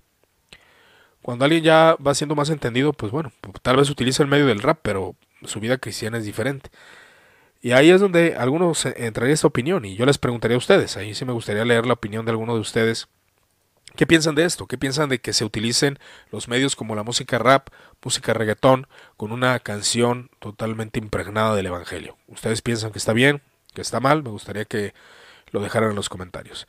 Entonces, eh, el mensaje del Evangelio es comunicar el mensaje del Creador a la humanidad rebelde. El mensaje comienza con información y termina con una invitación. La información se trata de cómo Dios dio a su Hijo unigénito a los pecadores para salvar, eh, para salvarlos como Salvador perfecto. La invitación es un llamamiento de Dios a la humanidad para venir al Salvador y hallar vida eterna. Dios exige arrepentimiento, todos los hombres eh, son culpables para que todos los hombres crean en cualquier parte del mundo y en cambio les promete perdón y restauración. El cristiano es mandado un mundo como el pregonero de Dios y embajador de Cristo para anunciar este mensaje. Entonces, ¿dónde entra?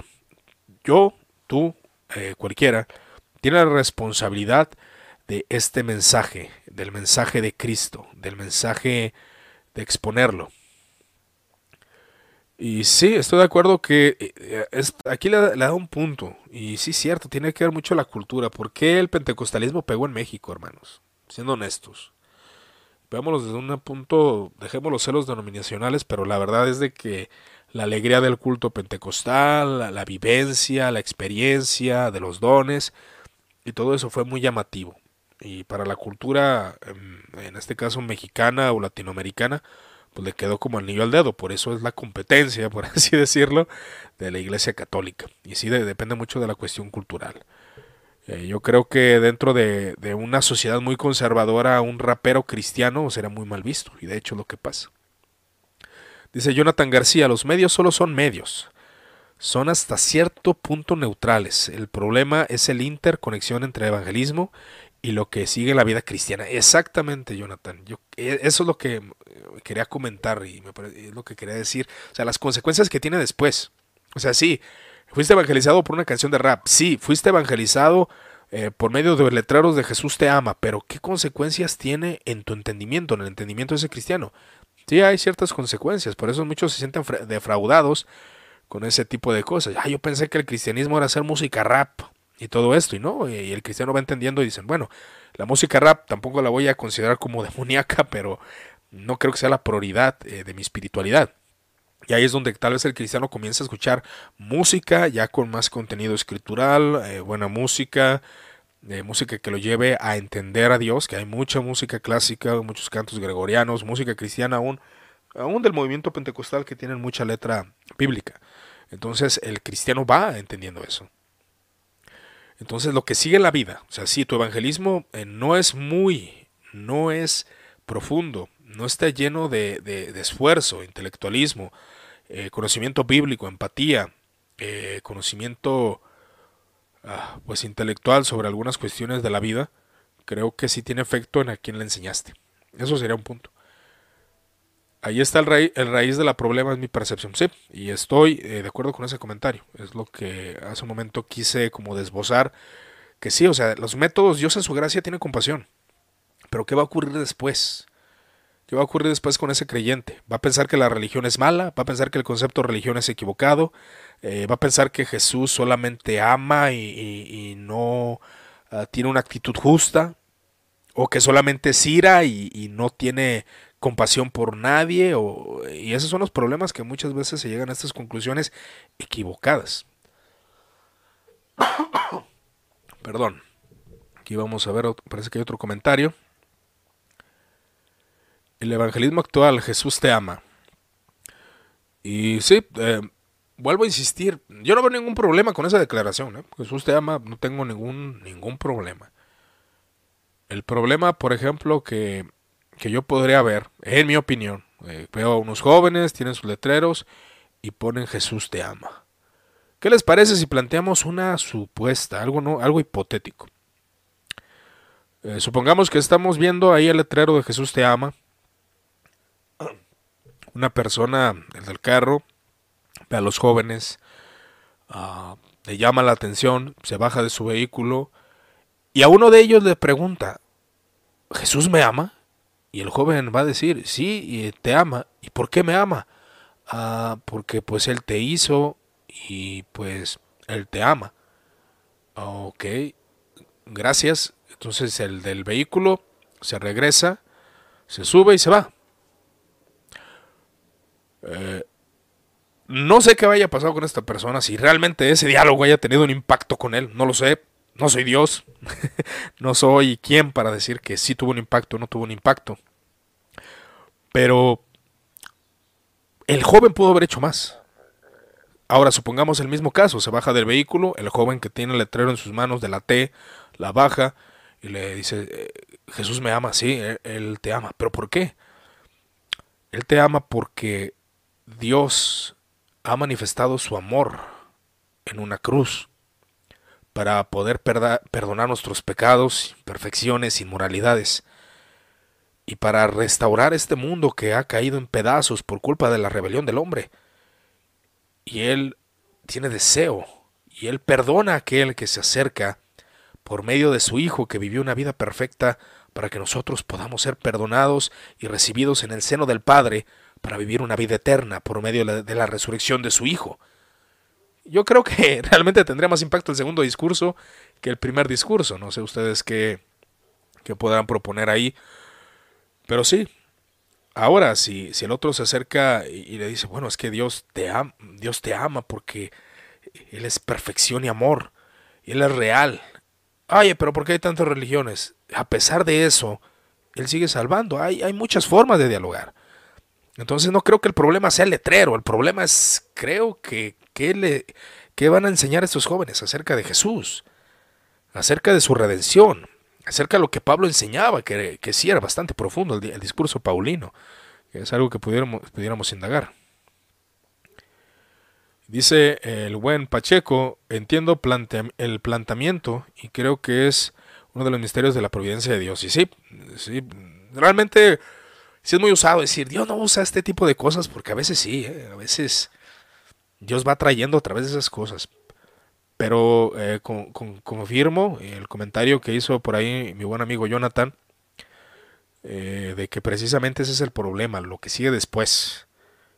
Eh, vas a ser criado bajo ignorancia. ¿sí? ¿De qué te sirve? Aplica la oración del pecador con todos, a lo mejor funcionó contigo, pero tú, tú no te pones a pensar que esa persona realmente no está teniendo una conversión y se empieza a asegurar salvación, eh, eh, pues ahora sí que en una persona que no, que no es salva. Dice Sartolo, creo que sí hermano, perdón si dije mal tu apellido, pero no veo bien ahorita. El no ofrecer a Cristo a quien no muestra convicción de pecado raya a hipercalvinismo. Mm, buen punto, buen punto.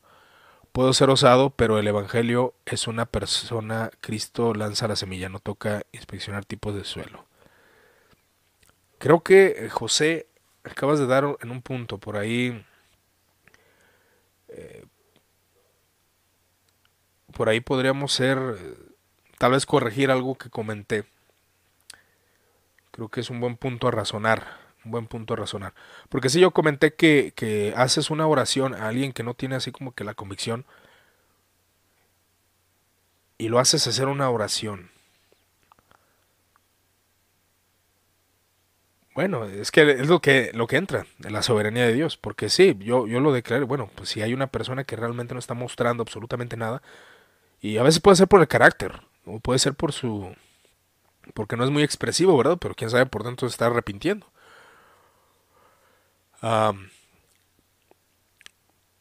puedo tal vez corregir, si, si pudiéramos decirlo así. Porque si, si entra, ya si lo vemos desde un punto de soberanía y empezamos a hablar de que este método no está bien, que este método es incorrecto, bueno, igual eh, tú hiciste una oración sobre alguien que a lo mejor eh, está molesto porque estés ahí, ¿no? Creo que algunas cosas se pueden discernir y eso yo me refería. A lo mejor la persona ni te escuchó y, tú ves, pero ya le predicaste. Bueno, ahí está la semilla, no por el hecho de la oración. Pero hay personas que sí, por la oración o por lo que se está orando, comienzan a comprender el Evangelio. Pero sí es una gran verdad y creo que no, nos centraríamos, a pesar de que estamos viendo que hay deficiencias en la forma de que predicamos o en la forma de que hacemos las cosas, ah, que yo creo que es algo que deberíamos de hacer todos, hacer un análisis, una introspección. Porque sí es cierto, eh, lo que comenta José me hace pensar en algo. El sentido hipercalvinista tuvo esa, esa sensación. O sea, ellos precisamente querían eso. ¿Por qué? Voy a explicar un poco el contexto eh, de por qué se desbozó ese pensamiento. Porque en el hipercalvinismo la, intención era que la gente pues mostrara, porque muchos eran falsos creyentes. Sí, muchos hicieron oración del pecador, pero no manifestaban una vida piadosa, una vida devota, no lo hacían. Entonces el hipercalvinismo, por evitar eso, como dice José, se empezó a hacer mucho de ver manifestaciones, ver manifestaciones, o sea, manifestaciones reales de que si es elegido, que si no, que si sí es elegido. Entonces, pues se, se les quitaba el privilegio de no insistir, de no insistirles, de no predicarles. Y ahí también se cae en otro problema. Pero el punto de la oración, precisamente la oración del pecador, eh, fue ese, que se le dio la salvación a medio mundo, que ni siquiera declaraba que Jesús era el Señor. Tú eres salvo, tú eres salvo porque hiciste una oración. Entonces, tanto el uno como el otro, creo que si el punto focal del hipercalvinismo en su sentido era de que pues realmente ver la manifestación de conversión, tiene un buen sentido, si lo vemos desde ese punto. Tiene una buena intención que esto sucediera, pero cae, cae en el error precisamente de hacer un análisis o hacer un cuadro o hacer una un molde de que esto debe de ser así, cuando realmente la soberanía de Dios a lo mejor la persona no estaba interesada, pero pasa el tiempo y después se convierte. Y es un buen punto el que toca, el que toca aquí. Ahí, ahí igual pudiéramos corregir, pudiéramos corregir ese, ese punto. Pues es que es muy complejo, hermanos, la verdad. Eh, si nos ponemos a dialogar de estos temas, y yo, yo puedo empecinarme y encasillar todo, es que las cosas deben de ser así. No, es un dentro de la soberanía de Dios. O más que si veo que hay cosas que, que por más eh, no son eh, moldes perfectos, o sea, el evangelismo con una bocina no es perfecto, a veces es imprudente, o poner un letrero de Jesús te ama eh, a veces no es funcional, o hacer una oración no es funcional, o creer que no viste una manifestación en una persona de que se arrepintió tampoco es funcional, porque te puedes equivocar, esa es una realidad. Buen punto. Sí, igual ahí se, se pudiera contradecir. Les digo, son opiniones, igual son cambiantes, fluctuantes. Ah, la conclusión a la que llego, a pesar de todo este tipo de, conversación, de, diálogo, que es un diálogo, hermanos, igual puede haber hasta contradicciones en lo que estoy diciendo, ¿no? Pero, pero es un análisis. Es un análisis de qué estamos haciendo mal. Eh, a fin de cuentas, Dios salva.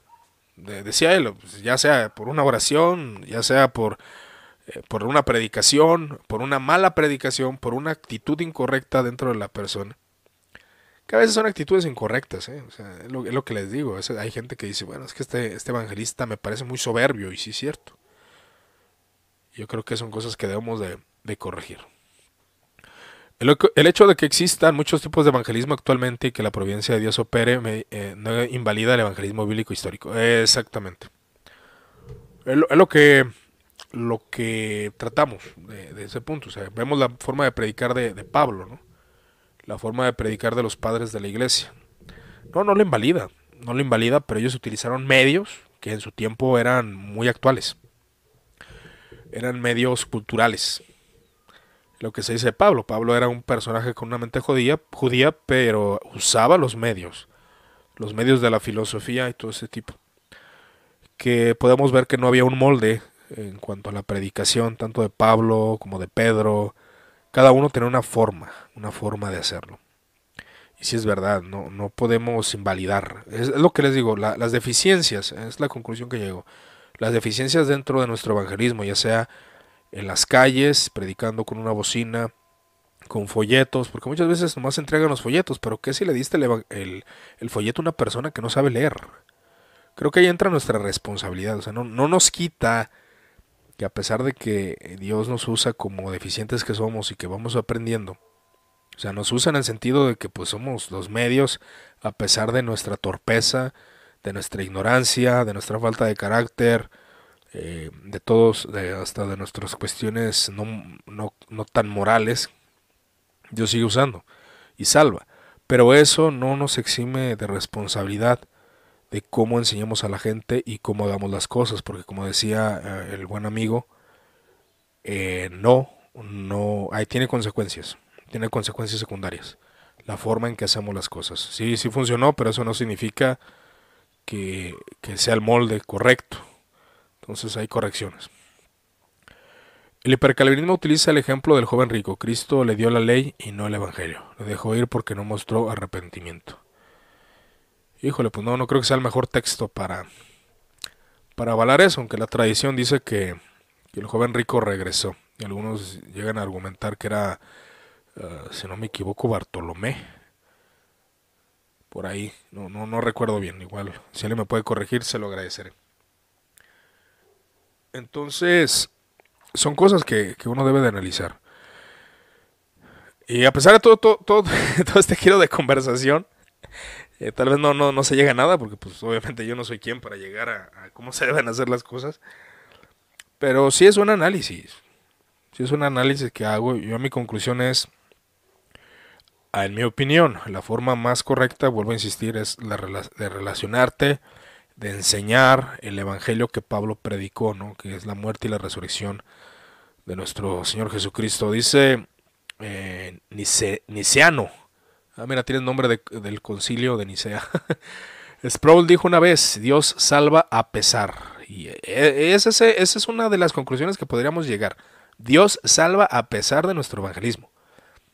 Ahí entrada la soberanía de Dios, pero no es el medio correcto. Exactamente. Y sí, yo creo que esa es la conclusión que podemos llegar. No es la forma. No es la forma, porque tiene consecuencias secundarias. Y, sí pasó que gente llegaba a la iglesia por el reggaetón cristiano y pues lo que quería hacer dentro de la iglesia era reggaetonear, ¿no? Entonces, eso es lo que les digo, no, no hay... Y hay gente que ya entendió el Evangelio y pues ahí sigue escuchando una que otra canción, pero ya, ya tienen así como un carácter más, más formado, ¿no? Entonces creo que es importante entender que estamos llamados a predicar a Cristo correctamente y a tener una doctrina sana. Lo más sana posible. Porque también, eh, siendo honesto, se me hace soberbio decir que nosotros tenemos toda la doctrina sana. Yo creo que una iglesia de doctrina sana pues es aquella que sí, sí muestra a Cristo, muestra la realidad de Cristo, el poder de Cristo, la gloria de Cristo, todo ese tipo de cosas que, que me, parece interesante. muy, buen comentario. Entonces, eh, sí, sí, a pesar de que Dios utiliza, es como nosotros, ¿no? Que fallamos en nuestra vida como cristiano, no nos exime de responsabilidad. No nos exime de que haya consecuencias, que haya dolores, que haya circunstancias eh, pues tristes en nuestra vida, así el cristianismo. Ok, aquí había un comentario por eh, de José Luis Lima, creo que no lo leí, dice, en algún punto todo cristiano debería preguntarse si la música cristiana se acabará, se, seguirá siendo cristiano, se acabará, supongo. Eh, ¿Qué pasaría con mi fe? Muchos de los ancianos, de muchos, muchos anciamos, perdón, toda nuestra teología, solo en canciones y cuando la barca se empieza a hundir, la niña de tus ojos no ayuda mucho. ¿eh? Exactamente. Es que hay malas canciones, hermanos. Entrando a ese punto, hay malas canciones. Es, como las canciones del mundo. Igual no sé si ustedes sean de la idea de que es, es pecado escuchar alguna canción del mundo, pero hay canciones del mundo que son conocidas o consideradas como muy buena letra así como hay canciones que son consideradas eh, con muy mala letra. Así podemos hacer un análisis, alguien, un teólogo, ¿no? De allá de Oxford, o un teólogo aún, eh, no sé, de una escuela de patrología de Roma, eh, vaya, lo, va, va, a escuchar una canción y pues no se le va a hacer muy buena. Dice, como reformado quiero completar, completar a la transmisión que muchos que se llaman calvinistas usan la soterología como evangelio, así como la apologética, etcétera, siendo sensatos. El errar el evangelio no es solo de carismáticos. Mm, sí, mm, sí, sí, sí. De hecho, de hecho lo que estamos comentando no es problemática de una denominación. Eh, digo, hay muchos que empezaron, sí, la ley de Dios y, la ira, Dios aborrece al pecador y, y se inclinan a eso y muestran un Dios hostil. Y al final de 30 minutos de haber hablado que Dios aborrece al pecador, dicen Dios es amor. ¿no? Hay un desequilibrio ahí. No, y esto es de todas las denominaciones, Gat, de todas las denominaciones, hermano. Yo, yo creo que ahí es donde entra ese aspecto crítico. Es como la historia, ¿no? La historia nos quiere mostrar héroes. No, aquí no hay héroes. Aquí hay seres humanos deficientes que debemos aprender. No hay héroes dentro de la iglesia cristiana, hermano. Si quites esa historia de su cabeza de que los reformadores son los héroes de la iglesia. No, hermano, discúlpeme, pero eh, es bueno leer sus libros, claro. Me gusta leer su teología, son, o sea, hay teólogos reconocidos y todo esto, ¿no? Pero no son los héroes. Dentro de cada, de cada héroe es como la historia, como la historia de México. Estaba viendo un video por ahí.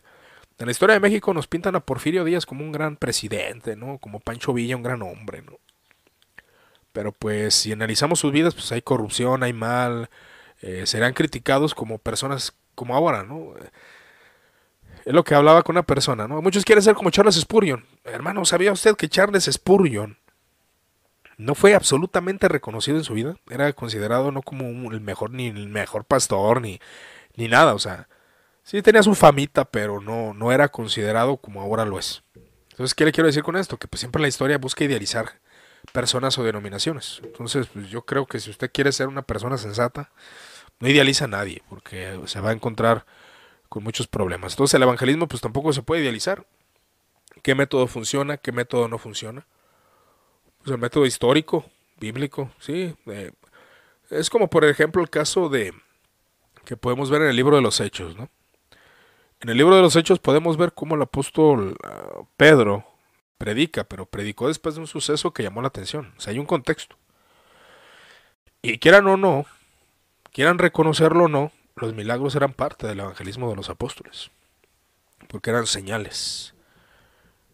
Entonces el libro de los Hechos, el capítulo capítulo 2, si no me equivoco, el capítulo 2, bueno, ahí vemos que llega Pentecostés. Entonces, ah, ok, hubo la cuestión de las lenguas. Moraban ahí en Jerusalén judíos varones piadosos de todas las naciones de los cielos y se escuchó y se hizo un estruendo, ¿no? Un estruendo fuerte. Y al ver el estruendo fuerte y todo lo que ocurrió, entonces Pedro poniéndose de pie. Hay una consecuencia. ¿Por qué se puso de pie? Porque tenía la atención de la gente porque habían visto un suceso. Capítulo 3 del libro de los Hechos. Bueno, yo veo aquí algo, ¿no? Congruencia, sabiduría y exposición. Exposición. O sea, y a los judíos no se les predicaba igual que a los gentiles, cabe mencionar, y lo podemos, lo podemos ver en el libro de los Hechos. Que hay muchas formas de que podamos utilizar los medios que ahora tenemos como creyentes. Entonces ahí es donde cada uno puede, puede considerar, considerar este, este punto. Ok, en el capítulo 3 ocurre eh, discurso de, en el pórtico de Salomón, pero ¿qué pasó antes? Dice el texto bíblico, mas Pedro dijo, no tengo plata ni oro, pero lo que tengo te doy. En el nombre de Jesucristo de Nazaret, levántate y anda. Bueno, qué forma de evangelizar de Pedro. A ver dónde le dijo del arrepentimiento a este hombre. Ahí es donde entra la multiforme sabiduría de Dios.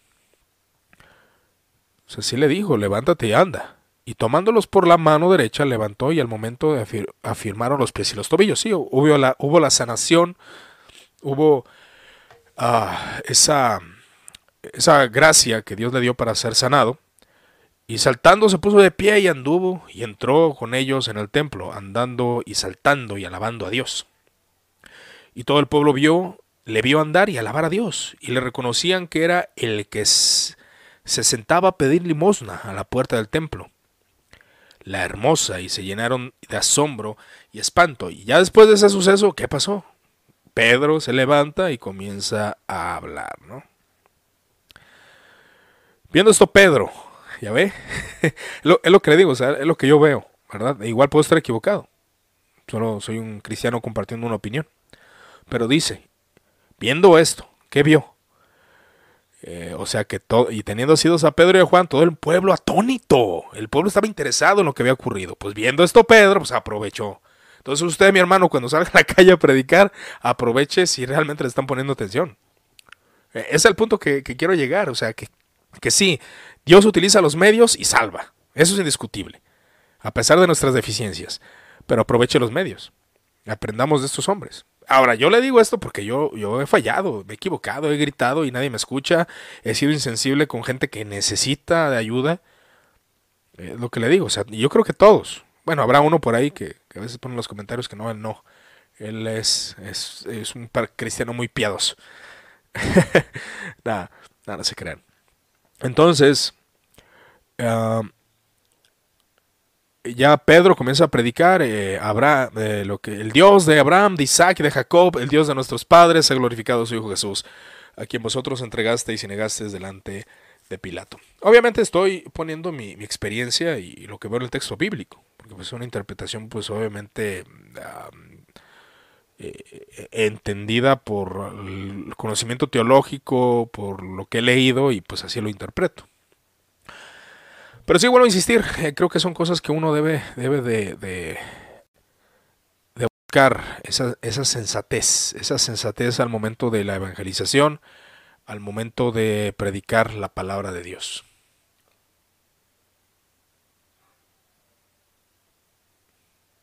Ah, entonces, no sé si alguno tenga algún comentario, alguna consideración referente a estos puntos que estamos viendo. El evangelismo es algo complejo.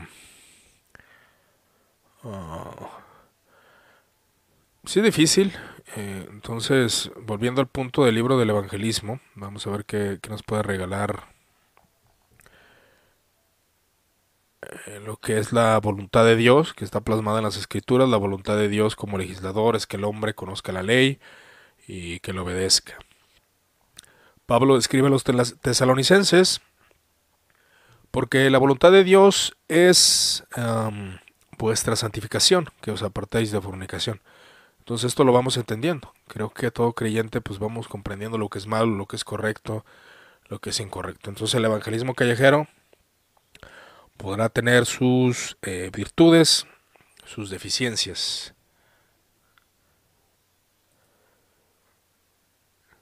Entonces ahí cada quien defenderá su postura, que como dice Gat, claro, es un punto defendiendo mi postura de cesacionista. Sí, bueno, como cesacionista, por ejemplo, hay gente que no hace énfasis ¿no? en, los carismas, y vuelvo a mencionar en, los, en las operaciones del Espíritu Santo. Decía un pastor por ahí, y tiene razón. O sea, los cesacionistas no creen en la continuidad de los dones, pero aún creen en el Espíritu Santo, ¿no? Cómo, cómo opera, cómo cambia, cómo transforma. Y es la convicción que cada creyente debe de debe de considerar, ¿verdad? Así que seamos analíticos. Esto solamente es una reflexión, netamente opiniones, eh, de que los métodos de la iglesia han sido variados. Por, pues a los métodos que nosotros vemos ahora, por ejemplo, eh, en muchas iglesias, cuando alguien se convierte, a veces se le exige, tienes que ser así, tienes que ser esto, tienes que comportarte así, tienes que hacer esto. Y el cristiano está agobiado, a lo mejor es salvo, pero está agobiado.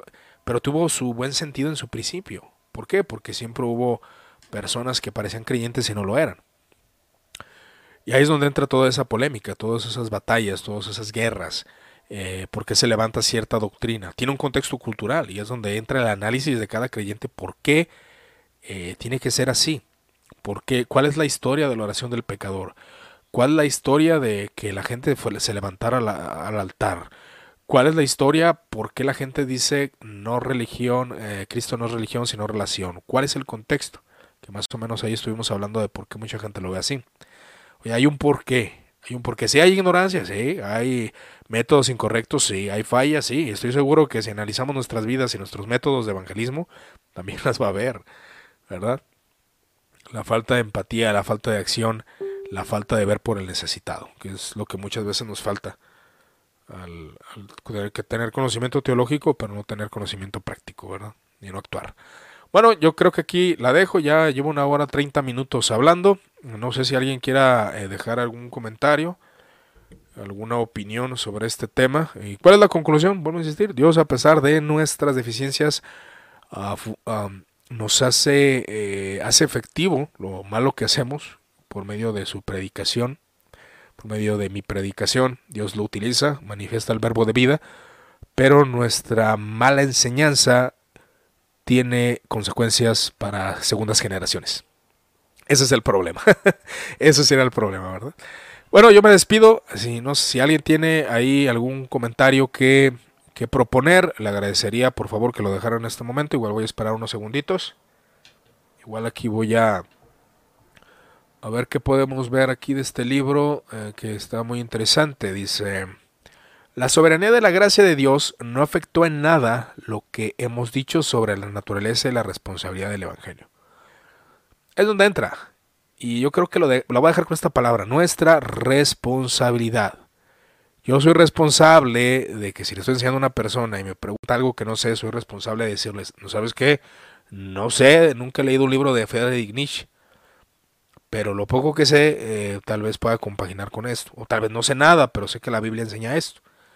¿O qué tal de la evolución? Bueno, tampoco sé mucho, pero esto.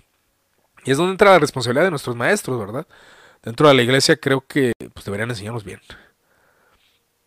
Buena transmisión, saludos. ¿Qué literatura recomiendas sobre este tema? Híjole, muy... Pues te digo, de este tema, eh, del libro que he leído un poco. Igual, eh, voy a tratar de conseguir algunos, algunos libros. Eh, igual, eh, si ustedes han visto por ahí Muertos al Pecado, lo que es la página, o se le conoce, bueno, o así se le puso el nombre MAP, o sea, MAP de Muertos al Pecado, Teología y Filosofía. Estamos vendiendo libros, pero en México, ¿verdad? Lamentablemente ahorita no estamos haciéndolo para todos los estados de la República, para todos los países, sino para México nada más. Y bueno, podemos enviar a Estados Unidos y también a otros países, pero la verdad sí sale un poquito caro el envío. Entonces, un libro que les recomiendo para que entiendan el contexto de este tema, y este no lo tengo para la venta, pero voy a intentar conseguir, si son de México, pues estén atentos, es Historia del Cristianismo, el Testimonio Protestante de América Latina. Es un libro interesante de la historia. Si ustedes pueden ver dentro del cristianismo, igual voy a hacer una reseña de este libro, eh, lo estoy leyendo, ya cuando lo termine yo creo que hago la reseña. Pero si ustedes ven, no hay mucha literatura sobre la historia del cristianismo en Latinoamérica. Entonces yo les recomiendo esto porque este libro me gusta porque es imparcial. Creo que es Bautista el escritor.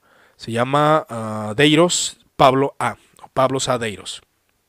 Y él habla precisamente de eso. Habla de cómo el pentecostalismo tuvo su auge y por qué tuvo su auge.